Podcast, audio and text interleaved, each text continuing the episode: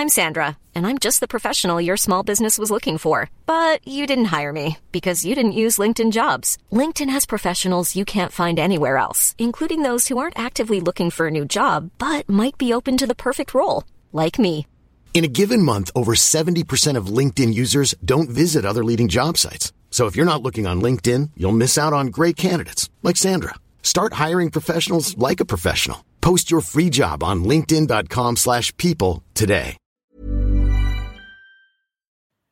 Werbung in der Man Cave. Heute mit was ganz Speziellem für Comic-Fans, denn es gibt eine neue App in Deutschland.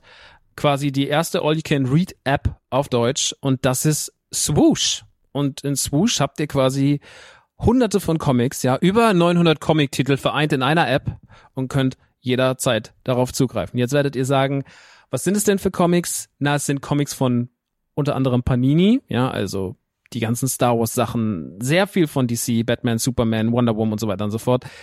Game of Thrones, The Witcher, Cyberpunk, Avatar und noch ganz viel andere kleine und große Franchises. Und, und das finde ich halt besonders knusprig, es sind Sachen von Egmont drin. Denn Egmont, das macht, die machen diese ganzen lustigen Taschenbücher, das Mickey Mouse Magazin, Lucky Luke, also ganz viele Sachen aus der Kindheit, die wir auf jeden Fall kennen und damals geliebt haben, gibt's quasi jetzt alle zusammen. Ihr müsst euch nicht mehr diese, ne, ihr kennt das noch von lustigen Taschenbüchern früher, dieses, ich will die ganze Rückenwand haben und dann hat man da tausende von lustigen Taschenbüchern gehabt, damit man irgendwie dieses Rückenmotiv aneinander stellen konnte. Das braucht ihr jetzt zwingend nicht mehr, ja, das braucht ihr nicht mehr in eurem Wohnzimmer mit äh, Ende 30, sondern es reicht im Hosentaschenformat und deswegen kann ich euch Swoosh wirklich sehr, sehr, sehr empfehlen, wenn ihr sagt, ey, ich habe einfach Bock wieder Comics zu lesen auf meinem Tablet, auf meinem, auf meinem Smartphone. Ladet euch die App runter und macht es einfach. Es ist wirklich, äh, spielt einfach. Ich habe selber auf dem Handy und ich finde es wirklich, ich finde wirklich super, weil ich so selten Comics in die Hand nehme, aber das finde ich einfach richtig, richtig nice. Wenn ihr jetzt sagt, ich bin interessiert, dann schaut auf jeden Fall bald rein, denn es gibt jetzt gerade noch ein Angebot, das gilt bis Ende September bei denen auf der Seite. Da kriegt ihr quasi drei Monate zum Preis vom einen, nämlich für 9,99 Euro. Danach kostet es regulär 9,99 Euro. Oder es gibt auch noch ein Jahresabo, das kostet 99,99. Das ist auch ganz nice. Schaut gerne mal vorbei auf swoosh.de slash mancave. Ich find's mega. Ich habe selber auf dem Handy drauf. Hab richtig, richtig Bock drauf, mal wieder ab und zu mal einen kleinen Comic zu lesen. Und hey, äh, vielleicht habt ihr einfach mal wieder Lust, euch in alte Geschichten aus Entenhausen, aus der Kindheit zu begeben. So, das war's auch schon von mir. Jetzt geht's weiter mit der Man Cave.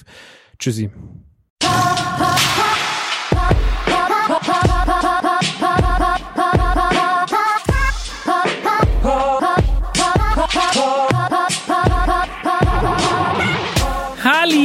Herzlich willkommen in der neuen Ausgabe von Die Man Cave mit mir, Max Nikolaus Maria von Nachtsheim. Heute geht's natürlich ganz viel um Ghost of Tsushima für die PlayStation 4. Na, Abfahrt, sage ich.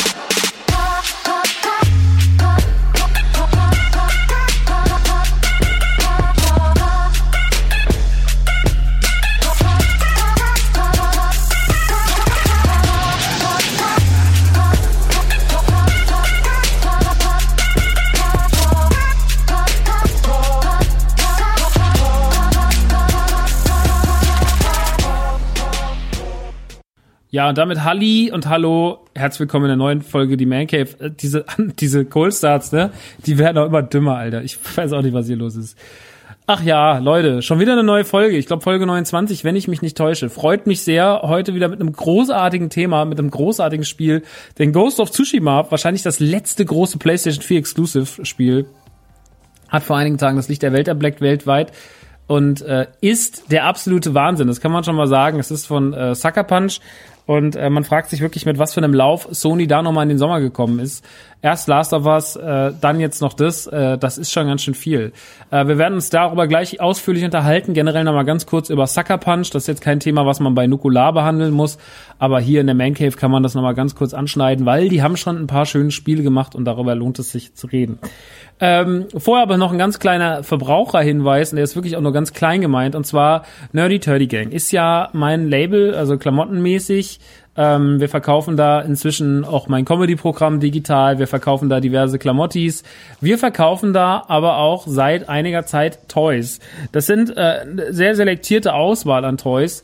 Ich möchte das ganz kurz erklären, warum und äh, wie ihr da auch mit dran arbeiten könnt. Erstmal dieser Toy-Sektor, den haben wir halt damals eingeführt, weil wir gemerkt haben, na, wenn wir gewisse Kollektionen machen, die halt eine Hommage sind oder sich vor gewissen Themen verneigen, Ähm, damit kann man irgendwie arbeiten und wir können daraus irgendwas äh, Cooles machen, können dann sozusagen noch lizenzierte Toys äh, dazu anbieten. Das, äh, das funktioniert. Inzwischen haben wir den Toy-Sektor aber ein bisschen ausgebaut und machen das auch zu Sachen, mit denen wir gar nicht so viel am Hut haben.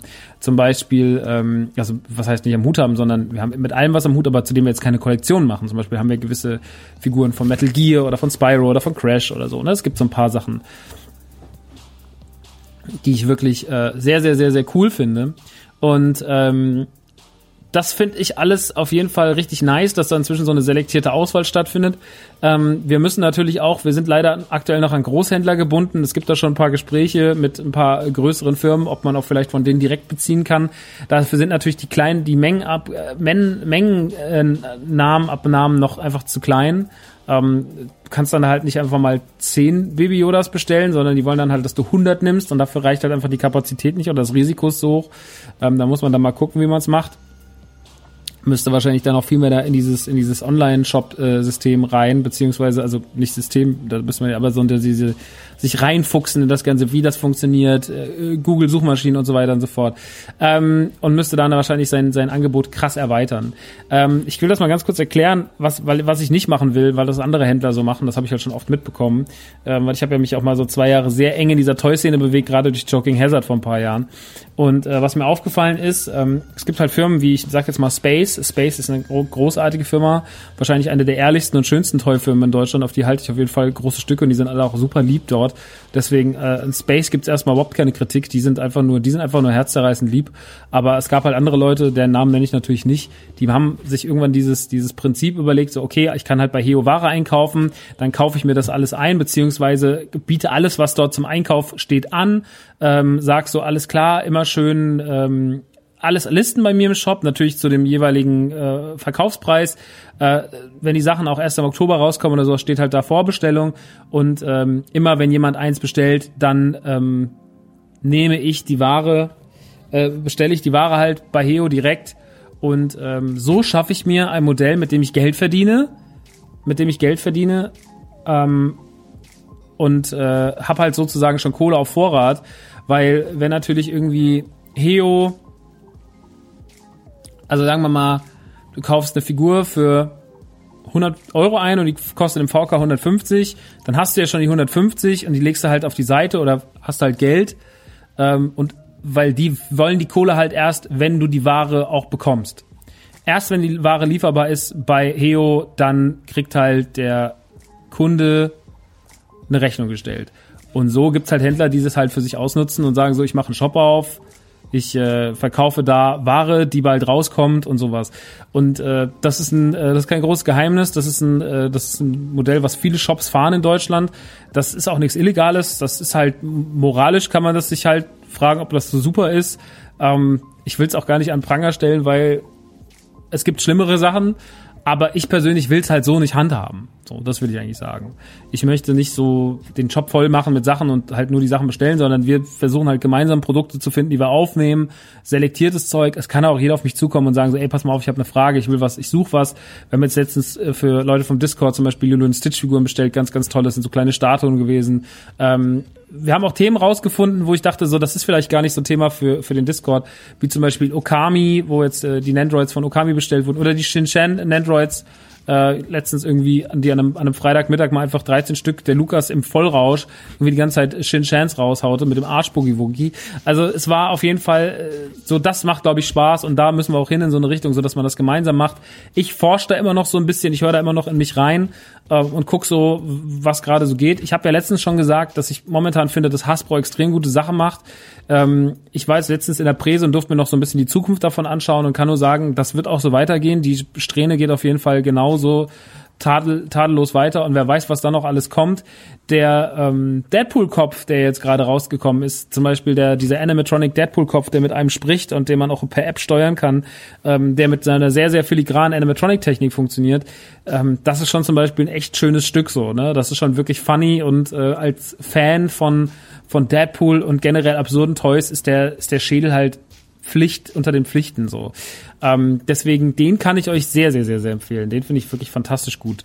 Ähm, generell mag ich ähm, auch die, also was ich auch sagen muss, ich gucke ja mir gerade so diese ganzen äh, The Child-Figuren, also aka Baby Yoda an von Mandalorian und muss auch da sagen, dass äh, in der aktuellen Start, also aktuell gibt's ja zwei von Funko, beziehungsweise jetzt gibt's ja noch mehr kleine. Es gibt den großen von Funko, es gibt ein paar kleine von Funko, es gibt dieses Plüsch, ähm, den, den The Plüsch the Child von, von was es im Disney Shop gibt, dann gibt's noch eine Figur von Mattel und es gibt diverse Ausführungen von Hasbro. Da gibt's natürlich den sehr, sehr kleinen Black Series äh, Baby Jody, aber es gibt auch noch zum Beispiel eine Actionfigur, die ist 19 Zentimeter groß, die kann aber nur die Arme bewegen, den Kopf leicht drehen.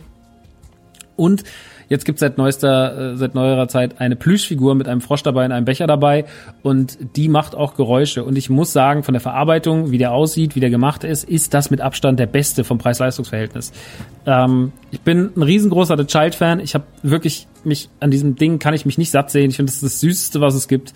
Aber das ist wirklich, und das sage ich nicht, weil sie es verkaufen, sondern das sage ich als, als Nerd und natürlich bin ich dann auch froh, so ein Produkt zu verkaufen. Mit Abstand der schönste, schönste so. Weil, und auch der, mit dem man am meisten anfangen kann, weil er halt die Geräusche macht, weil er die Gimmicks dabei hat. Also der ist wirklich liebevoll und der kostet halt nur 37 Euro. Bei uns inklusive, 36 glaube ich sogar nur inklusive Versand, ich weiß gerade nicht. Aber der ist wirklich toll. Also wenn ihr eine schöne Figur von The Child wollt, äh, bestellt die bei uns. Die ist wirklich herzerreißend schön. Ähm, da habe ich wirklich, äh, da habe ich wirklich, das hat einen großen Platz in meinem Herzen, das kleine, das kleine Vieh.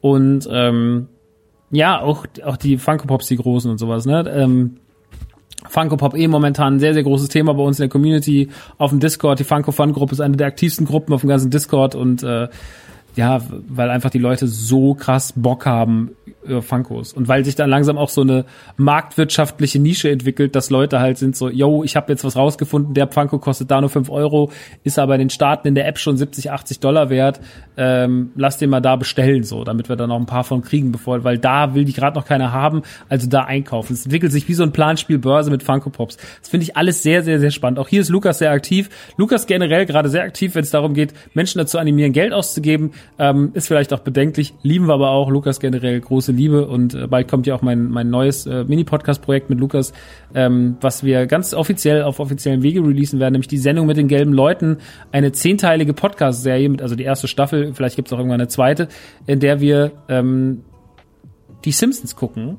Immer eine Folge aus irgendeiner Staffel, also nicht der Reihe nach, sondern ausgewählte Folgen, äh, wo sie sagen, die haben was bewegt, die sind thematisch schon ihrer Zeit voraus gewesen, die haben ähm, einen guten Ansatz, über den man diskutieren kann. Und äh, da haben wir uns zehn Folgen rausgesucht für die erste Staffel und das wird bald losgehen. Deswegen beobachtet mein Social Media bei die Man Cave, aber auch bei vor allem bei Rockstar drüben. Da wird dann bald äh, etwas kommen.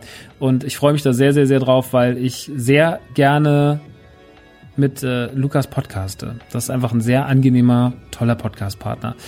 Gut, das äh, so viel zum Shop. Also wie gesagt, wenn euch das Ganze interessiert mit den Toys, ihr könnt, wir könnten uns gerne austauschen. Schreibt mir eine E-Mail, schreibt mir bei Instagram, schreibt mir bei Facebook.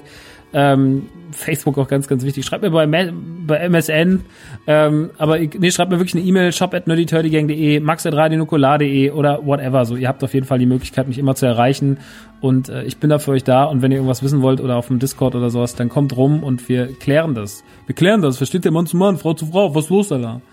Ähm, gut, geklärt wird auch vieles in Ghost of Tsushima. Und äh, dazu möchte ich eigentlich auch direkt kommen, ähm, weil das heute so ein bisschen das Hauptthema ist. Es schmückt das Cover und natürlich soll es auch dann hauptsächlich heute darum gehen. Das äh, muss vielleicht ein bisschen die Vorgeschichte nochmal aufrollen. Äh, das Spiel ist von Sucker Punch. Ähm, Sucker Punch ist nicht nur ein relativ mittelmäßiger, egaler Film, sondern auch ein Entwicklerstudio. Und äh, die haben in der Vergangenheit schon ein paar Spiele gemacht, die ich sehr mag, äh, beziehungsweise eine Reihe vor allem gemacht, die ich sehr mag. Und das ist die Sly Raccoon Reihe.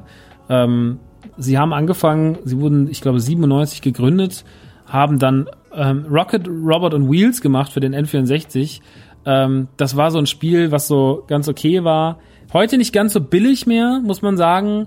Eher einer der nicht höherpreisigen, aber schon so, geht schon so auf seine 60, 70 Euro zu inzwischen in den N64, wenn man das in gutem Zustand OVP haben will. Ähm, war halt damals so ein Titel, der, ja, keine Ahnung, das äh, war halt so ein einer dieser vielen experimentellen N64-Spiele, wie sie damals oft gemacht wurden im, im 3D-Plattformer-Sektor. Ähm, das Ganze hat sich aber damals noch nicht so richtig rund angefühlt, beziehungsweise ich kann mich da nur noch sehr, sehr, sehr schwer dran erinnern. Weiß aber dann, dass ich Sly Raccoon geliebt habe. Also Sly Raccoon 1 und auch Sly 2, Band of Thieves fand ich richtig, richtig, richtig, richtig dope auf der PlayStation 2. Ich weiß gar nicht, ob ich das dritte damals gespielt habe, aber dieser Cell-Shading-Look mit diesen, ja, schon sehr geradlinigen ähm, ähm, Leveln, die man da halt in 3D äh, nutzt, aller aller Crash Bandicoot, aber nach vorne geht. Ähm, Sly hatte irgendwie das Potenzial, ähm, größer zu sein. So leider hat man den Sprung nie wirklich geschafft. Das Ganze ging dann 2010 bereits schon zu Ende. Da kam dann nur noch mal die Sly Collection raus für PS Vita und PlayStation 3.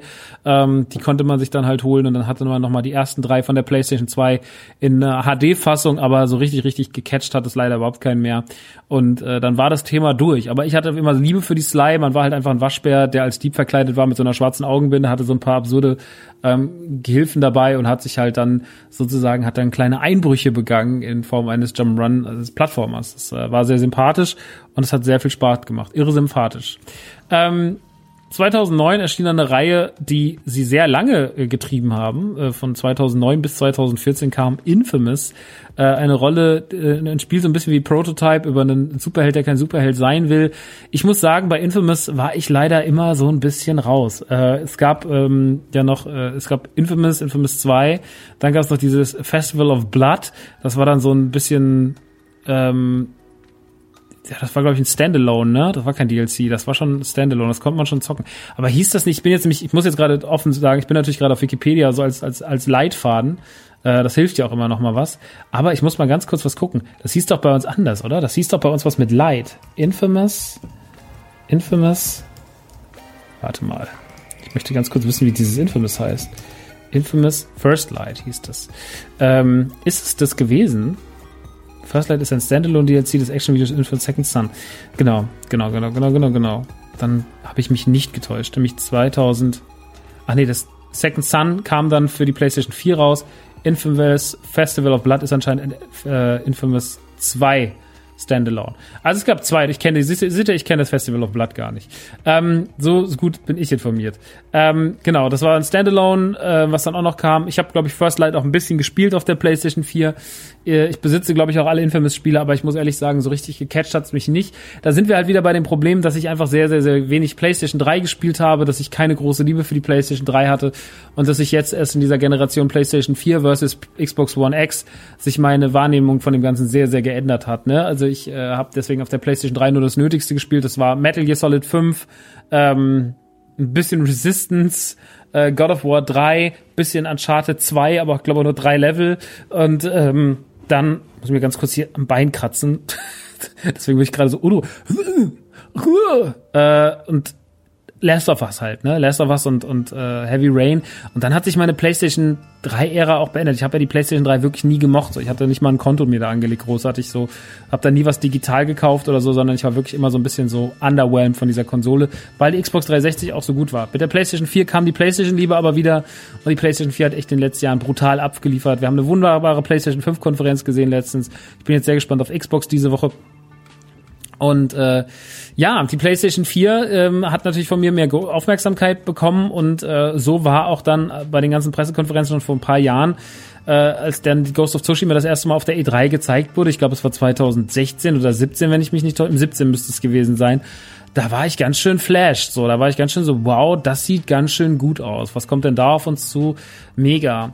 Ähm, und dann habe ich mich aber auch so ein bisschen von Ghost of Tsushima abgewendet, weil ich immer ja, ich sag's ja immer wieder, ich bin ja gar nicht so ein Trailerschauer, gerade bei so, ich habe mir zum Beispiel auch keinen Story-Trailer angeschaut von von Last of Us oder sowas, sondern ich habe ja einfach nur das einzige damals gesehen vor vielen Jahren auf der E3 und habe dann gesagt, so gut, das wird eh gekauft, das wird eh großartig, jetzt so wenig beschäftigen wie nur möglich. Und als es dann im Frühjahr hieß, äh, nachdem das Spiel verschoben wurde und dieser Typ da sich so aufgeregt hat und äh, seine Leaks rausgehauen hat, habe ich ja auch überhaupt das alles gemieden, habe mich ja überhaupt nicht damit beschäftigt. Deswegen ich war ganz schön hyped äh, auf Ghost of Tsushima, weil ich mich einfach wie bei anderen Spielen auch mit Absicht nicht informiert habe und es gemieden habe, weil für mich Gaming nicht ist. Ich habe letztens ein sehr, sehr schönes Meme gesehen, da es basierte auf der Pressekonferenz von Devolver.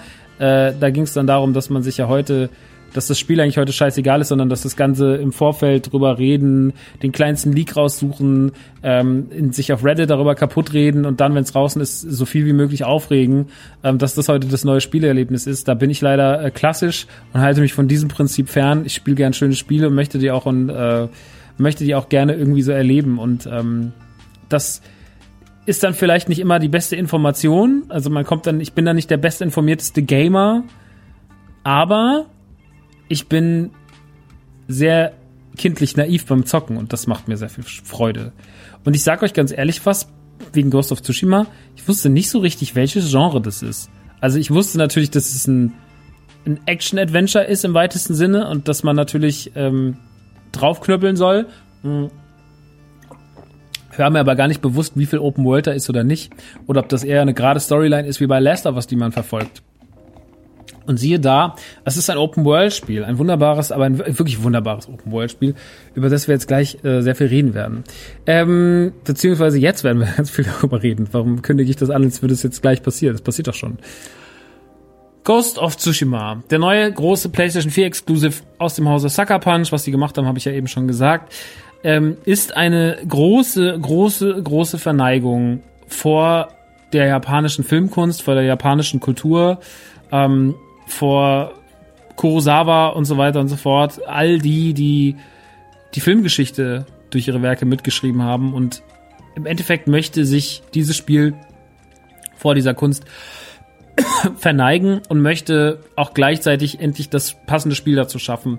Dabei begibt man sich so ein bisschen auf die Pfade von Assassin's Creed. Ähm, das mag jetzt erstmal negativ klingen, weil irgendwie Assassin's Creed für viele Leute ein sehr negativer Titel ist.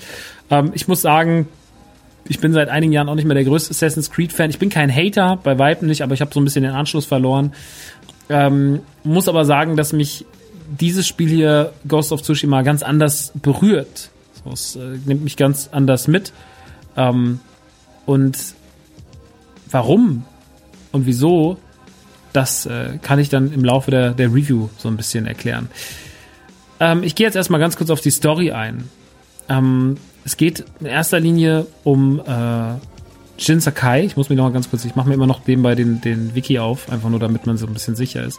Das Ganze spielt, ähm, das Jahr kann ich euch direkt hier auch sagen, im Jahre 1274 und äh, die Mongolen fallen gerade in Japan ein und verwüsten, brandschatzen und vergewaltigen, was ihnen vor die Nase läuft. So fallen sie auch auf Tsushima ein, eine Insel in Japan, die bewacht wird von einem Stamm, äh, von mehreren Stämmen, angeführt vom Onkel von Jin Sakai, der hier tatsächlich namentlich nicht genannt ist und dessen Namen ich mir auch nicht merken kann. Äh, deswegen lasse ich ihn einfach aus. Der Onkel, wir nennen ihn Onkel.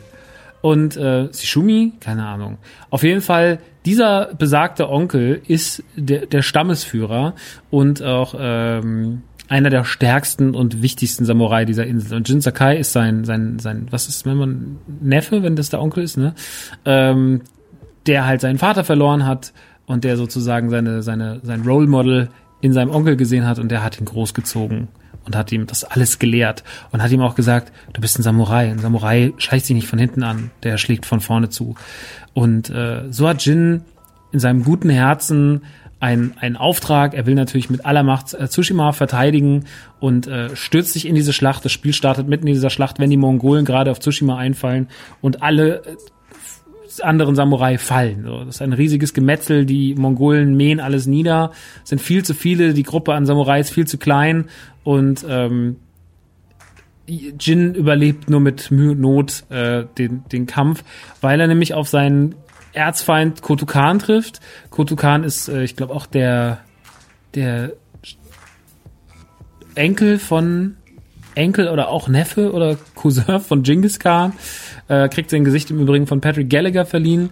Und ähm, dieser Mann äh, ist der böse, der böse, böse Mongolenkönig, der hier die Fäden in der Hand hat und der diese ganzen Truppen leitet.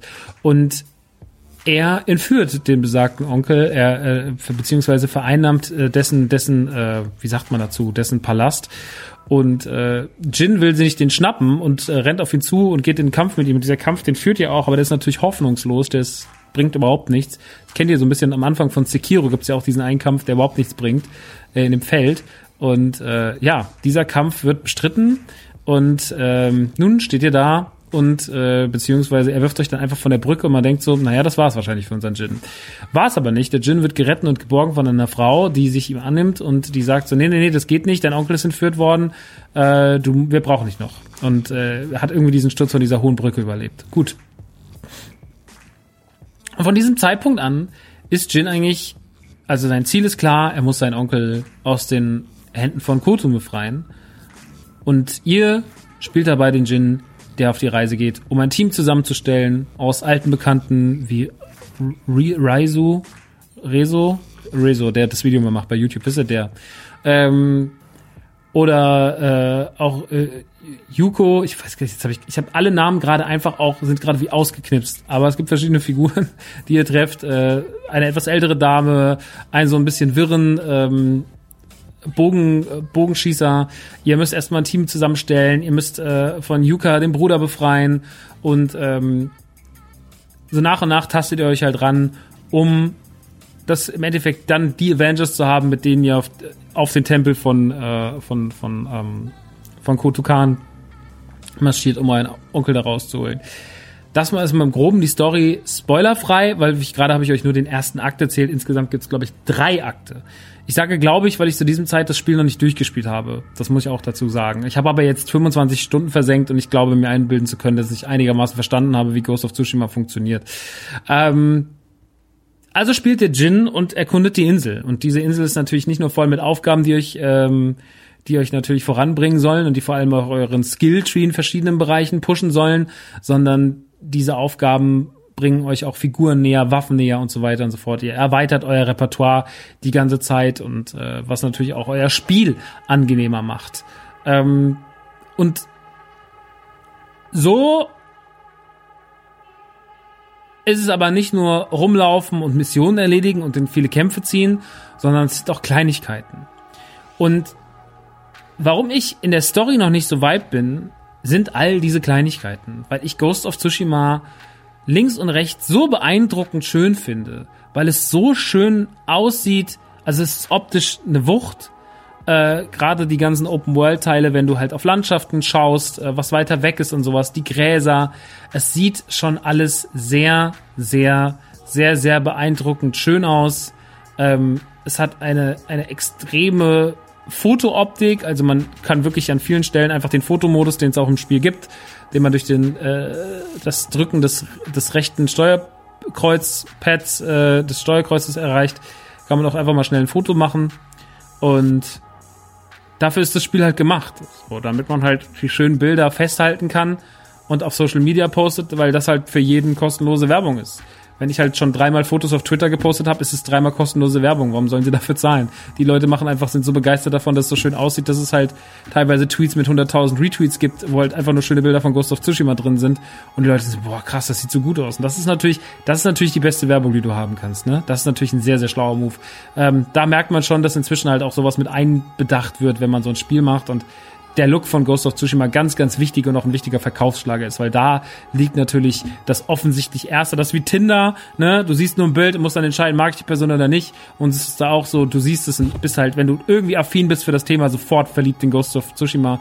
Und da zeigt sich halt, wie sich auch in den neuen Jahren, in den, in den letzten Jahren äh, neue Wege gefunden haben, um, um Social Media sowas zu nutzen. So interpretiere ich das auf jeden Fall für, für meinen Teil. Ich will jetzt nicht sagen, dass es eine Feststellung ist äh, oder eine, die, dass es faktisch so ist, aber es wirkt halt auf mich wie wir haben diese Techniken entwickelt und ausgebaut, um halt einfach auch noch andere Leute dafür zu bewegen. Und das finde ich schon krass. Finde ich aber auch gut, will ich keine Kritik dann üben, weil ich es begrüße und weil ich es auch einfach sehr, sehr schön finde. Ghost of Tsushima ist einfach ein sehr, sehr schönes Spiel. Also die optischen Bedingungen passen schon mal. Natürlich sind die Räume und sowas nicht ganz so detailliert, wie man das jetzt bei Last Us gesehen hat, aber Last Us ist halt auch einfach ein, also Last of Us ist halt in allen Dingen, Last of Us 2 Videospielen so erhaben, ähm, und Naughty Dog hat die, hat die, hat die die Fahne nochmal so weit höher gehängt für alles, ne, dass es meiner Meinung nach nicht mehr als Referenz gilt. Dass es sich trotzdem vier Wochen später verdirbt, ist, äh, ist natürlich klar, weil natürlich kein Spiel, was du die nächsten Wochen anpacken wirst, so gut ist wie, wie Last of Us 2, wenn es dich denn so begeistert hat, wie es mich begeistert hat. Ähm, aber ihr wisst ja aus meiner Last of Us 2 Review, dass ich ähm, dem Spiel verfallen bin und in seiner Genialität und ähm, da auch äh, wirklich dran beharre. Und ich muss auch wirklich sagen, ähm, dass ich in meinem privaten Umfeld oder auch wenn ich zum Beispiel jetzt hier in den regionalen Videospielladen gehe, ich möchte mal ganz kurz jetzt als Note, der hat gesagt, er hat so und so viel von dem Spiel verkauft, ne? Und seine Kunden sind Stammkunden. Viele kommen nochmal rein und erzählen was oder sowas. Er sagt, ich habe niemanden, der das Spiel wieder zurückgibt und verkaufen will. Und jeder meiner Kunden hat gesagt, dass er super glücklich mit dem Spiel war. Und das ist halt, da macht sich halt der Unterschied zu, sage ich mal, dem Frust eines Game of Thrones oder sonst irgendwas. Ähm, mir hat letztens ein Hörer auch geschrieben, schöne Grüße an dieser Stelle nochmal. Er hat geschrieben, so, das Spiel ist ja auch dafür gemacht, dass es der Spiel, dass, es, dass der Spieler es hasst, weil es ja einfach auch einem was antut, so. Das fand ich auch irgendwie einen schönen Satz, weil ich mir denke, so, ja, es ist will auch ein bisschen, dass das gehasst wird, aber es will auch geliebt werden und das, den Punkt verfassen dann viele Leute. Aber naja, so ist es halt im Internet. Wir wollen jetzt nicht über Last of Us reden, wir wollen bei Ghost of Tsushima bleiben. Wir wollen auch weg von der Optik, wir wollen eigentlich mehr auf das Spiel eingehen, weil da gibt es so viel Schönes, was man besprechen kann. Ähm, natürlich müsst ihr euch hochpäppeln, das heißt, es gibt natürlich Skilltrees. Ähm, wie ich schon vorhin erwähnt habe, euer Onkel hat euch gelehrt, dass man als Samurai eigentlich sehr offensiv kämpft, dass man offen in den Kampf geht, dass man niemanden von hinten in den Rücken sticht. Gleichzeitig ähm, ist äh, Jin aber auch natürlich unter neuen Begebenheiten, Gegebenheiten, weil inzwischen so viele Mongolen auf dieser Insel sind und er in so belagerte Gebiete äh, vordringen muss, dass er natürlich noch erst noch so pusht, er ist ja noch gar nicht so pusht, dass er da reinrennen kann, kann alle abmähen, so und äh, kann damit auch andere Leute in Gefahr bringen. Deswegen muss er auch sneaky werden. Er muss im Endeffekt die, die Taktiken eines Ninjas anwenden, was er eigentlich für unehrenvoll hält. Ähm, und auch da muss man sich äh, entwickeln. Ich bin inzwischen, ich spiele tatsächlich gerade sehr offensiv, weil meine Figur schon sehr powered ist. Da kann man auch mal irgendwo reinrennen und ordentlich Rabatz machen, aber natürlich äh, hat es auch seinen Reiz, irgendwo reinzulaufen und erstmal zu sneaken und was wohin zu werfen und Leute abzulenken und sowas. Gerade bei The Last of Us hat man das ja sehr, sehr, sehr, sehr viel gemacht macht oder auch bei Sekiro oder sowas. Ich mag das schon auch ganz gerne, dass man halt so sehr sneaky unterwegs ist. Ich habe da, hab da viel Freude dran. Muss aber sagen, bei Ghost of Tsushima, und da kommen wir zum nächsten Punkt, ähm, leg ich das Sneaken fast ein bisschen ab, weil ich so gerne kämpf. Das Kampfsystem in Ghost of Tsushima macht nämlich folgendes. Es ist so ein bisschen so eine Mischung, also es, es fühlt sich ein bisschen an wie Kämpfen, Kämpfen bei, bei Batman Arkham oder auch bei Spider-Man. Das ist ja bewusst eine sehr ähnliche ähm, Technik, die man da angewendet hat. Und in so eine Richtung geht man hier auch. So, es kommen mehrere Gegner auf einen zu. Man kann die Gegner auswählen. Was ich sehr strange finde, ist, dass man die Gegner nicht anvisieren kann, wie man das aus diesen Spielen kennt oder auch jetzt. Ich spiele ja immer noch sehr, sehr viel Dark Souls momentan, Dark Souls 3 im Stream. Äh, bei Dark Souls ist es natürlich A und O, dass man seine Gegner anvisieren kann durch das Pushen vom rechten Stick. So Sachen fallen halt hier weg. Das sind natürlich gelernte Mechanismen, die man zum Beispiel, also das hat ja alles so angefangen in Zelda tatsächlich, in Ocarina of Time. Und ähm, da, mh, hm, da ist natürlich die Krux.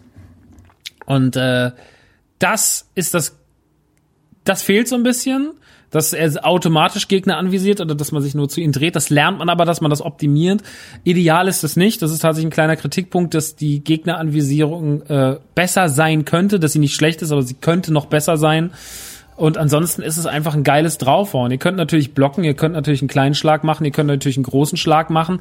Und dann gibt's auch noch die ähm, Breaker, ähm, und je nachdem, also wenn ihr jetzt R2 drückt, ne, dann könnt ihr auswählen.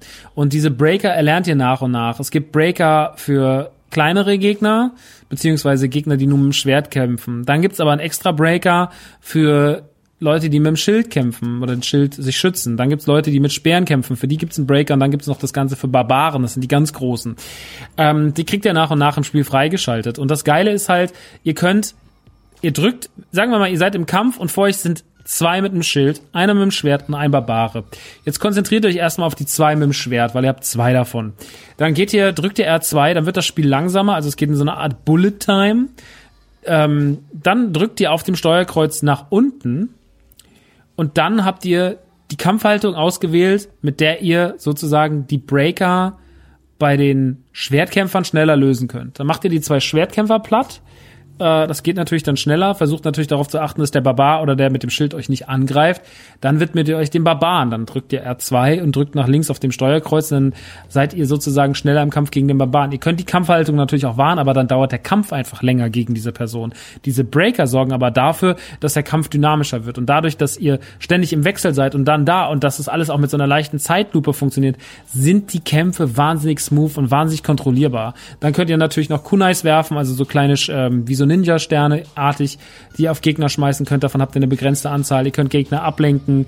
Ihr könnt ähm, auch später dann Rauchbomben werfen und äh, könnt auch einen Windschlag machen. Das ist ein Move, den lernt ihr später. Da drückt ihr zwei Tasten gleichzeitig, dann säbelt er sozusagen so quer durch den Gegner durch und zieht einmal so ein Schwert richtig heftig durch. Der kostet euch halt Energie, ähm, denn ihr habt unten ähm, wie das fast ein bisschen wie Dark Souls tatsächlich.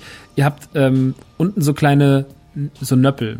Sagen wir die funktionieren ähnlich wie ein Estus. Allerdings, den Estus könnt ihr nicht aufladen, indem ihr kämpft, sondern es geht halt nur, wenn ihr ans Bonfire geht oder wenn ihr mal durch Zufall was findet und euch einer geschenkt wird. Aber in der Regel müsst ihr eure Estus ja immer am Bonfire aufladen. Das heißt aber auch, das Spiel, die ganzen Gegner tauchen wieder auf. Ähm, hier unten ist es natürlich nicht ganz so kompliziert. Äh, wir haben hier kein Sekiro vor uns, sondern wir haben hier natürlich nur einen normalen AAA-Titel im Stil von Assassin's Creed vor uns. Ähm, diese kleinen Perlen lagern sich im Kampf auf. Umso besser ihr kämpft, umso schneller geht das natürlich. Ähm, und mit denen könnt ihr dann gewisse Moves ausführen, wie den genannten Windschlag eben. Aber ihr könnt zum Beispiel auch, wenn euch die Energie knapp wird, könnt ihr einfach einmal auf dem Steuerkreuz nach unten drücken und dann wird ein bisschen Energie refreshed, ähnlich wie beim Estus tatsächlich. Also hier, und, so entwickelt sich ein unfassbar dynamisches Kampfsystem mit verschiedenen ähm, Pariersystemen, mit verschiedenen Breaker-Systemen, ähm, was jetzt erstmal kompliziert klingt, aber null kompliziert ist und was für unfassbar viel Spaß sorgt, weil man das Gefühl hat, dieses Spiel hat eine ganz eigene Dynamik dadurch bekommen. Und äh, nochmal eine andere Dynamik. Und es gefällt mir auch besser als zum Beispiel die Dynamik bei Spider-Man oder bei Batman so. Also ich finde es alles noch ein bisschen mehr on point. Und man findet es schon noch, hat sehr, sehr viel mehr Feinschliff bekommen. Das weiß ich sehr an diesem Spiel zu schätzen und das möchte ich an dieser Stelle wirklich, wirklich loben, weil in der Hinsicht ist es einfach ein fantastisches Game. Ähm, das Kampfsystem macht richtig, richtig viel Spaß. Ihr könnt natürlich auch eure Skills aufweitern, äh, aufbessern und so weiter und so fort. Ähm, und da kommen wir zum nächsten Punkt, denn ihr müsst natürlich euch verbessern. Ihr müsst natürlich euer, ihr müsst euer Schwert natürlich zu, irgendwann zum Schmied bringen und dafür sorgen, dass eure Schwerter in, in einem besseren Zustand sind. Ihr müsst euch eine bessere Rüstung besorgen. Ähm, das sind alles Dinge, die findet ihr im Laufe der Story mit Figuren, die ihr trefft und so weiter und so fort. Erstmal den Schmied zu finden und sowas, das ist der Bruder von Yuka. Ähm, dafür kriegt ihr dann halt, werdet ihr später dann entlohnt im Spiel und natürlich bringt das euch alles weiter und sorgt auch dafür, dass Jin einfach immer mehr zu einer Kampfmaschine wird.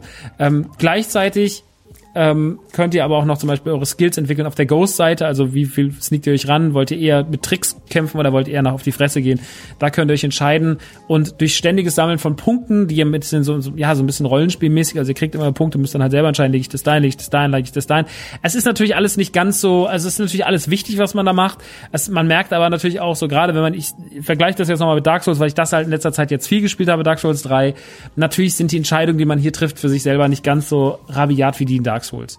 So, also irgendwann sind die Skilltrees sind sehr übersichtlich, die sind sehr äh, benutzerfreundlich gemacht. Ich wollte jetzt gerade sagen, für Dumme gemacht, aber das stimmt nicht, weil ich bin auch selber dumm bei sowas und ähm, deswegen, die sind sehr benutzerfreundlich gemacht. Das kann man alles eher verstehen und ähm, so ist Ghost of Tsushima, ich spiele es auf Mittel jetzt auch kein besonders schweres Spiel, sondern es ist eher einfach nur ein krasses Erlebnis, dass ähm, wenn man sich erstmal reingefuchst hat und versteht, wie das Kampfsystem funktioniert und wie man sich generell in diesem Spiel fortbewegt, dann kann man da einfach viel mehr, viel mehr erreichen und äh, kann seine Punkte so setzen, dass man das alles einfach noch geiler macht. Aber irgendwann wird man, früher oder später wird man eher an den Punkt kommen, wo man alles hat. Weil das Spiel einfach so riesig ist und so viel Platz einem lässt, dass man äh, unfassbar viel erleben kann. Und äh, mit dem Erlebten kommen natürlich auch weitere Skillpoints dazu. Äh, denn alles, was ihr an Aufgaben abschließt, alles, was ihr findet, bringt euch natürlich immer ein bisschen weiter. Es gibt immer so kleine Ränge, in die ihr reinkommt. Und äh, wenn ihr dann so sechs Kugeln voll gemacht habt, eine Kugel ist auch immer wie eine, eure Währung, mit der ihr euch sozusagen in eurem Skilltree oder in eurem Angebot an Dingen, die da sonst noch so rumliegen, was euren Charakter verbessert. Äh, wenn ihr mehrere dann von denen voll habt, dann geht halt wieder so eine, dann seid ihr auf dem Level und dann seid ihr die Legende und so und so weiter und so fort. Und ihr werdet immer, euer Status wird auch immer krasser. Also im Laufe des Spiels werden die Leute am Anfang sie so, ah, in die Samurai, und dann so, es ist der Geist, so. Ähm, also euer Status und auch die Ehrfurcht der Leute, der Bewohner von Tsushima, die wird euch halt immer entgegenkommen. Ihr müsst aber nicht nur irgendwie Aufgaben erledigen, Missionen und kleine Missionen und so, ne, sondern ihr könnt auch zum Beispiel andere schöne Sachen erleben. Äh, zum Beispiel könnt ihr Füchse jagen. Es gibt die Mission Fuchsbau. Fuchsbau, davon sind mehrere in der Landschaft versteckt. Da gibt's Talismänner zu entdecken. Talismänner sind, äh, könnt ihr euch auf euer Schwert setzen, dann habt ihr verbesserte Skills und äh, zum Beispiel, also diese typischen, ne, so ein bisschen Perks-mäßig, so äh, 20% mehr Schaden bei dem und dem Angriff, äh, 30% mehr Angriffskraft, wenn die Energie nur noch bei einem Drittel ist, ne, so das kennt ihr so, das hat man schon in vielen Spielen gesehen. Das sind die Talismänner, die könnt ihr auf euer Schwert setzen, ihr könnt euch nach und nach Slots für dieses Schwert freistellen für eure Talismänner.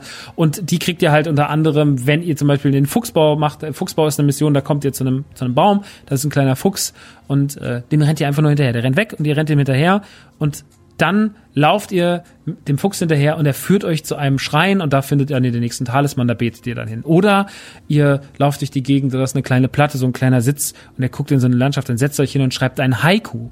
Das ist zum Beispiel auch eine richtig schöne Sache. Ihr schreibt ein Haiku, ein ganz kleines Gedicht, bestehend aus drei Sätzen. Ihr setzt euch dahin, guckt in die Ferne, dann guckt ihr erst auf die Bäume, dann stehen euch drei Sätze zur Auswahl oder ne, kleine Sätze, so äh, die, unter der Überschrift zum Beispiel Angriff, oder der Angriff oder die, die Nacht des Schreckens oder sowas heißt das dann. Und dann so, die, der Himmel war schwarz, ähm, kein Licht war zu sehen, ähm, alle tot, sowas halt, keine Ahnung. Da müsst ihr euch halt irgendwie entscheiden und dann aus, aus insgesamt äh, drei Abschnitten immer den schönsten Spruch wählen und das Gesicht so zusammenfügen, den Haiku so zusammenfügen, wie ihr den gerne haben wollt. Und äh, das sind zum Beispiel alles Elemente, die sind sehr, sehr schön, die machen sehr, sehr viel Spaß. Es gibt noch Quellen, heiße Quellen, da könnt ihr einfach drin baden, die erweitern dann euren Lebensbalken noch ein bisschen und sowas, wenn ihr den findet. Also auf, auf, auf, auf lange Sicht ist nicht nur kurzzeitig, sondern langzeitig ähm, habt ihr dann die Möglichkeit, dass euer Skilltree da erweitert, äh, eure Energieanzeige erweitert wird und so weiter und so fort. Also es gibt unfassbar viel zu entdecken. Es gibt noch so Bambusstäbe, die man abschlagen kann. Da müsst ihr bestimmte Tasten, Tastenkombinationen drücken. Ähm, es gibt ganz viele Nebenmissionen. Es gibt so viele Figuren, die sagen, hey, guck mal hier, ihr lauft irgendwo durch, dann kommen halt äh, Gegner ähm, oder beziehungsweise dort liegt jemand Gefangenes und der gibt euch wieder einen Tipp für ein anderes Gebiet und äh, ihr lauft einfach rum. Dann gibt's noch irgendwelche Schreine zu erklimmen. Die sind aber natürlich nicht, das waren mal irgendwelche einfachen Wege hoch zum Schrein. Natürlich sind die kaputt und im Endeffekt habt ihr dann da haben sie tatsächlich so ein bisschen was von einer meiner Lieblingsmissionen in Far Cry. Mal in Far Cry äh, 5, aber auch in New Dawn, was vor einem Jahr rauskam, über einem Jahr. Da gab's ähm, Gegner, gab es Missionen, da musste man immer so in so Gebäude rein und dafür musste man immer Aufgaben erfüllen. Und das war immer was anderes. Und das mochte ich eigentlich fast am liebsten, weil das, da hatten sie so ein bisschen da war was Kreatives dahinter. Das war nicht so dieses typische, geh da rein, erlege 30 Gegner und nimm die Basis ein, sondern da hat sich irgendwie, da hat sich mehr dahinter verborgen. Und das habe ich sehr, sehr zu schätzen gewusst äh, bei, bei den Far Cry-Spielen. Und sowas haben sie halt hier auch so, ne? dass man diese Schreine erklimmen muss. Und das ist, die Schreine erklimmen ist nicht einfach nur irgendwo hochlaufen, wie jetzt, sage ich mal, typischer Turm bei Assassin's Creed früher, in den ersten Assassin's Creed-Spielen vor allem, äh, sondern das ist alles irgendwie bei dem einen muss man dann eher um so eine Quelle laufen, bei dem anderen muss man eher viel kriechen, bei dem anderen muss man an der Seite von so Steinwänden hochklettern und sowas, weil das halt alles kaputt ist. Beim einen muss man sehr viel springen, beim anderen muss man mit seinem Haken, man kriegt später noch einen Enterhaken, mit muss man viel damit agieren und sowas. Und da merkt man halt, da hat man sich sehr viel Gedanken gemacht, um nicht immer das Gleiche zu machen und hat so die Fehler, die gerade alte Assassin's Creed Teile oft gemacht haben, äh, die hat man hier einfach ausgemerzt. Und äh, ja, das ist das, was man sagen kann über dieses Spiel. Man muss natürlich noch den Showdown erwähnen, wenn man zum Beispiel in eine Gegnergruppe reinläuft, man sieht die. Ähm, wie gesagt, man kann sich generell entscheiden, werde ich eher, gehe ich eher sneaky dran. Man kann sich im weißen Gras, in diesem weißen Blumengras, hohen Gras kann man sich tarnen, kann dann einfach durchlaufen auf den Knien, kann Gegner abmeucheln. Aber wie gesagt, ihr seid auch ein bisschen im schlechten Gewissen, weil euer Onkel hat euch ja gesagt, das macht man eigentlich nicht. Also geht ihr offensiv rein. Dann geht ihr Herausforderungen an. Das heißt, äh, steht dann, ihr drückt auf dem Steuerkreuz nach oben, das wird euch natürlich auch angezeigt, dann kommt ihr dahin, dann steht da äh, ein Samurai. Und äh, oder kein Samurai, aber ein Mongole euch gegenüber mit äh, einer riesigen Axt oder sowas. Und ähm, dann startet der Showdown. Und äh, ihr müsst im Endeffekt zum richtigen Zeitpunkt ähm, es ist wie ein sehr einfaches äh, Quicktime-Event. Ähm, ihr müsst zum richtigen Zeitpunkt, der steht halt da, ihr habt euer Schwert in der Hand. Und wenn er auf euch zurennt, müsst ihr im richtigen Moment einfach einen Schwertschlag äh, aktivieren und dann tötet den mit einem Schlag. Und das könnt ihr natürlich auch weiter ausbauen. Äh, das heißt, dass, dass dieser Modus, normalerweise geht's dann nach dem Modus direkt über in den, fließend über in den Kampfmodus. Aber wenn ihr zum Beispiel das erweitert, dann habt ihr auch möglich, die Möglichkeit zu sagen, ah, okay, alles klar, ich töte jetzt noch einen auf die Art und Weise, noch einen. Also ihr habt mehr Optionen, wenn drei, auf einmal rennt nicht mehr einer auf euch zu, dann rennt der einer auf euch zu, dann rennt noch einer auf euch zu, noch einer auf euch zu. Und so habt ihr halt im Endeffekt dafür gesorgt, dass ähm, ihr diese Technik besser weiterentwickelt. So. Und äh, das macht, äh, das macht Ghost of Tsushima alles ähm, zu einem wunderbaren Spiel, ähm, das wirklich fabelhaft ist und fabelhaft aussieht und das deswegen sehr, sehr, sehr ähm, sich sehr vielschichtig anfühlt und wo man einfach sehr viel erkunden will, weil es einfach sehr viel Interessantes zu sehen gibt. Die Figuren sind nicht uninteressant geschrieben, die man so unterwegs trifft, auch die gerade die alten Freunde und sowas. Es ist natürlich alles nicht so krass wie in Last of Us. Last of Us hat einfach bestimmt auch verdorben, was jetzt sage ich mal Character Writing angeht, ähm, weil das einfach auch natürlich auf einem ganz anderen Level stattfindet, einfach zu gut war. Aber man muss trotzdem sagen, Ghost of Tsushima schafft viel mehr als Assassin's Creed. Assassin's Creed hat mich storymäßig, also es gibt ja Leute, die sagen, ja, die Story bei Assassin's Creed, die war schon immer richtig krass. Ich glaube, nichts ist mir scheißegal als die Story von Assassin's Creed. Äh, also auch ein Ezio oder sonst irgendwas. Ich fand's immer egal. Ich habe da immer keinen Bezug zu gehabt. Mir war das immer nicht wichtig. Aber hier merkt man schon, gerade ein Shin Sakai ist einfach eine Figur, die mir wirklich, wirklich, wirklich sympathisch ist. Ich meine, das liegt natürlich auch daran, dass äh, Daisuke Tsuji aus äh, Man on the High Castle ähm, einfach einen sehr, sehr guten Job macht als sein Gesicht, äh, der den schön synchronisiert hat, der so eine ehrhafte Figur ist, die man sehr an sein Herz schließt, ähm, der coole Figuren trifft. Das ist alles so ein bisschen cool, aber es ist auch alles sehr ehrenvoll, es ist alles sehr verneigend äh, vor, der, vor der japanischen Filmkunst. Und äh, Ghost of Tsushima ist einfach deswegen ein großes, großes Geschenk und eines der besten Open-World-Spiele der letzten Jahre. Das muss man einfach so sagen. Es ist immer einfach ein anderes Setting. Es macht äh, Fehler, die mich in Assassin's Creed nerven, ähm, nicht. Es ist vielleicht auch, ähm, hat vielleicht gerade noch so die richtige Größe. Es könnte, es hat so den Hang zum Großsein, zu groß sein, aber ähm, es ist nicht zu groß. Es ist immer noch sehr schön. Es erinnert mich manchmal ein bisschen sogar schon fast an Red Dead Redemption, auch gerade mit dem ganzen Rumreiten, mit dem Pferd irgendwie dann über die über die Weide und sowas. Es sieht fantastisch aus. Es hat extrem auf der PlayStation Pro läuft extrem flüssig. Ähm, es performt richtig, richtig High Level. Ähm, es gibt so viel zu entdecken, so viel zu erkunden noch, immer wieder neue Kleinigkeiten, die man erkunden kann, ähm, die euch irgendwas bringen. Also ich bin wirklich sehr, sehr, sehr, sehr begeistert. Während ich hier rede, habe ich einfach auch schon wieder richtig Bock weiterzuspielen. Ähm, ich habe keine großen Kritikpunkte, wie gesagt, so Kleinigkeiten wie meine, wie meine nicht ganz so gut funktionierende Kamera im Kampf oder dass jetzt die Story nicht die aller, aller, aller innovativste ist, natürlich bei Weitem nicht solche, solche Kracher mitbringt, äh, wie jetzt äh, The Last of Us oder sowas, wo man sagt so, boah, was wirklich, das macht ihr, sondern es ist halt eher, ne, aber man muss sich auch erst dran gewöhnen. Es ist eine neue Marke, ähm, es sind neue Figuren, man baut auch noch nicht direkt, bondet noch nicht so richtig emotional, aber Ghost of Tsushima macht da schon sehr, sehr viel richtig. Es ist ein wahnsinnig schönes Verneigen, ein ehrenvolles Verneigen im wahrsten Sinne des Wortes vor, ähm, vor Kurisawa, heißt er, ich vergesse es immer. Ich bin, ich bin immer schlecht mit diesen ganzen Kurosawa, so, ähm, von Kurosawas Werken. Und ähm, man kann auch einen Kurosawa-Modus anmachen, da ist das Ganze dann in schwarz-weiß. Äh, das ist schon echt geil, so. Also man merkt, da ist ein Ziel verfolgt worden und dieses Ziel hat man auch erreicht. Ich äh, kann Ghost of Tsushima nur loben. Wer Bock hat wieder auf ein geiles Open-World-Spiel mit toller Optik, einer ganz tollen Atmosphäre, einer ganz tollen Liebe für die japanische Kunst, ähm, dem typischen Skilltree mit viel zu decken, mit einer schönen Story und einer sehr, sehr großen Spielewelt, ähm, die trotzdem irgendwie greifbar und, und machbar ist und nicht zu viel beinhaltet, wo die irgendwie immer das, genau gerade das richtige Maß hat. So, wenn man mal sieht, wie viele Teile dann im Endeffekt auf einer Insel versteckt sind und das ist immer, also auf einem Teil der Insel, dann merkt man so, die sind gerade noch im Rahmen geblieben. Und das finde ich halt ganz gut so. Also da macht einfach Ghost of Tsushima weitaus mehr richtig als äh, viele, viele, viele seiner Konkurrenten. Und ähm, hier hat äh, Sucker Punch wirklich ein Händchen bewiesen für ein sehr, sehr rundes, schönes Spielerlebnis. Und ich glaube, das ist auch alles, was ich zu dem Spiel sagen muss. Ich brauche keinen Spoilerteil aufzumachen. Ähm, Ghost of Tsushima ist ein extrem atmosphärisches Werk, was ich von Open-World-Spielen gar nicht so sehr gewohnt bin. Weil Open-World-Spiele ja auch immer ein bisschen Platz haben, dadurch, dass sie halt Open World sind. Ne? Last of Us packt dich ganz anders, weil es dich halt so, weil es dich halt so, weil es dich ja auch diese schlauchige Welt stickt, ne? Dieses schlauchige Spiel in Anführungsstrichen. Nicht negativ gemeint, aber du hast ja einfach so einen strikten Faden, den du verfolgst. Und hier ist alles ein bisschen freier. Und das ist ja immer bei Open World Spielen so. Du bist immer ein bisschen freier. Du kannst natürlich fünf Stunden rumreiten und Kleinigkeiten erledigen oder du kannst erstmal nur die Story verfolgen. Und ich bin halt jemand, der erstmal gucken will, der erstmal ganz viel rumreitet, der reingeht, ah, was ist da hinten noch? Okay, krass, okay, alles klar. Und so, so gehe ich da auf große Erkundungstour. Und ähm, ja, das, ähm, das ist das, was ich äh, aus diesem Spiel, aus diesem Spiel mitnehme. Es hat mir sehr viel Freude bereitet und es ist wirklich äh, ein, ein großartiger Titel, den ich noch durchspielen möchte Es ist auch nicht so schwer, die Platin-Trophäe zu bekommen. Und ähm, ja, die PlayStation 4 kann sich fast gar nicht besser verabschieden aus diesem Jahr. Das muss man mal sagen. Sieben Jahre sind rum und die PlayStation 4 hat wirklich einfach an allen Ecken und Enden delivered. Sage ich als Xbox-Hooligan, als Nintendo-Hooligan.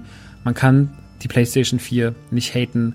So viel schöne Erlebnisse, so viel schöne Spiele. Uncharted, Spider-Man, Horizon, Shadow of the Colossus Remake, ähm, Last of Us 2, äh, Detroit, jetzt Ghost of Tsushima und noch ein paar andere Perlen, die die letzten Jahre so rausgekommen sind, die ganzen VR-Geschichten und so weiter und so fort. Da ist wirklich viel Gutes dabei und das müssen wir loben und deswegen Liebe, Liebe, Liebe für die PlayStation 4 und diesen fast perfekten Abschluss mit Ghost of Tsushima für diese Konsole. Da kann man sich nur verneigen. Große, große, große Leistung von Sucker Punch. Tolles Spiel. Die Fehler von Assassin's Creed erkannt, ausgemerzt. Valhalla wird sichtlich schwer haben, auch wenn es ein anderes Setting ist. Aber das sieht mir schon wieder alles viel zu hektisch und zu bunt und zu viel aus. Und da finde ich, hat einfach Ghost of Tsushima den richtigen Ton getroffen. Es ist einfach die, die richtige Menge von allem. Und das mag ich sehr, sehr gern. Ähm, wieder ein PlayStation Exclusive, den ich mag. Schöne Grüße an Tino an der Stelle. So, ich hoffe, da wird richtig drauf gewankt, Bruder. Weil Tino freut sich immer, weil Tino ist ja so ein PlayStation Ultra. Also mein Bruder Hetzen. Und der ist so PlayStation Ultra, ne? Und der weiß halt, dass ich Xbox Boy bin. Und immer wenn ich ein PlayStation-Spiel liebe, dann freut er sich ganz toll. Als hätte er es gemacht. Weil er sich dann freut, dass ich was auf seiner Konsole toll finde. Wie hängen geblieben, wie hängen geblieben kann man sein, oder? Lieben wir. Schöne Grüße an Hetz an der Stelle, der streamt auch. Naja. Leute, wir, ähm, wir sehen uns die Woche noch im Stream bei Dark Souls und natürlich die Xbox-Pressekonferenz wird sich noch reingepfiffen. Es geht auf jeden Fall die nächsten Tage hier weiter. Ähm, ich habe jetzt die letzten, einfach die letzten zwei Streams mal ausgesetzt, weil ich mich wirklich Ghost of Tsushima widmen wollte. Ähm, das war mir jetzt sehr, sehr, sehr wichtig. Ich glaube, ich darf keine Streams mehr planen. Das ist jetzt ein Learning aus Last of Us und jetzt aus Ghost of Tsushima. Keine Streams mehr planen, wenn es große Titel sind, auf die ich mich sehr, sehr freue. Ähm, es sei denn, es macht Sinn, sie im Stream zu zeigen, aber selbst da weiß ich nicht. Will ich, will ich einen Cyberpunk zeigen im Stream? Was weiß ich noch nicht, ne? Ist halt ein bisschen, ist ein bisschen schwieriger. Aber ähm, ist jetzt auch erstmal alles gar nicht so wichtig, Leute. Wir machen jetzt Feierabend an dieser Stelle. Ghost of Tsushima, große Empfehlung. Ich bin wirklich begeistert, was die PlayStation in letzter Zeit an Exclusives rausgehauen hat. Ganz, ganz tolles Jahr. Äh, auf jeden Fall eines der wichtigen Spiele des Jahres. Äh, eine, auf jeden Fall ein Goti-Titel. Da glaube ich, muss man gar nicht drüber streiten, dass es dieses Jahr in den Top Ten landen wird. Ähm, da hat sich wirklich äh, was sehr, sehr stark in mein Herz gebrannt. Ähm, nur Liebe, nichts als Liebe für als Ghost für Ghost of Tsushima und äh, Jetzt schicke ich euch auch schon ins Ende dieser Folge. War gar nicht so lange, aber reicht ja auch an der Stelle. Ne? Äh, wir sehen uns im Discord, wir sehen uns auf Patreon, da gibt's ein paar Sonderformate, da gibt's dann den Mandalorian Talk mit Lukas und mir. Da gibt's aber auch natürlich den Shogi Talk, da geht's nächste Woche auch weiter mit Folge drei Und natürlich gibt's da die beste Community der Welt auf dem Discord. Und es gibt natürlich auch noch Twitch, da gibt's gerade, gehen wir straight Richtung Dark Souls 3 Finale. Die Xbox-Pressekonferenz wird geguckt und so weiter und so fort. Nächste Woche spiele ich mit Lucky Way Out zusammen vor der Kamera durch. Das wird auch noch alles richtig toll. Wir freuen uns drauf. Ich freue mich drauf. Ihr freut euch drauf. Alle freuen sich drauf. Jetzt spielt aber erstmal Ghost of Tsushima und ich schicke euch alle in den Feierabend. Bis dahin, gehabt euch wohl und ein Kuss auf die Nuss. Maxi, Nikolassi, Maria Lein, Fönre, Nothoma. Tschüss.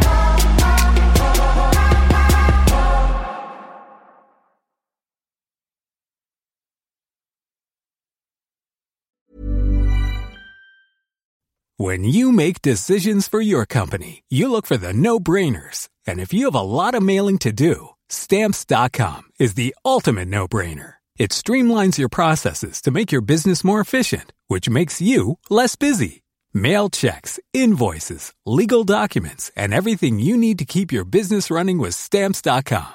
Seamlessly connect with every major marketplace and shopping cart.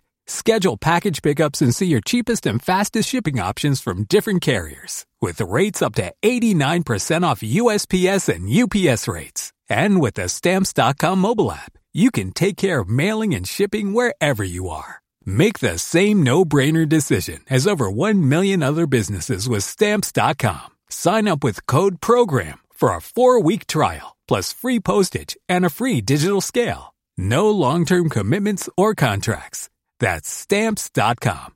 Code program.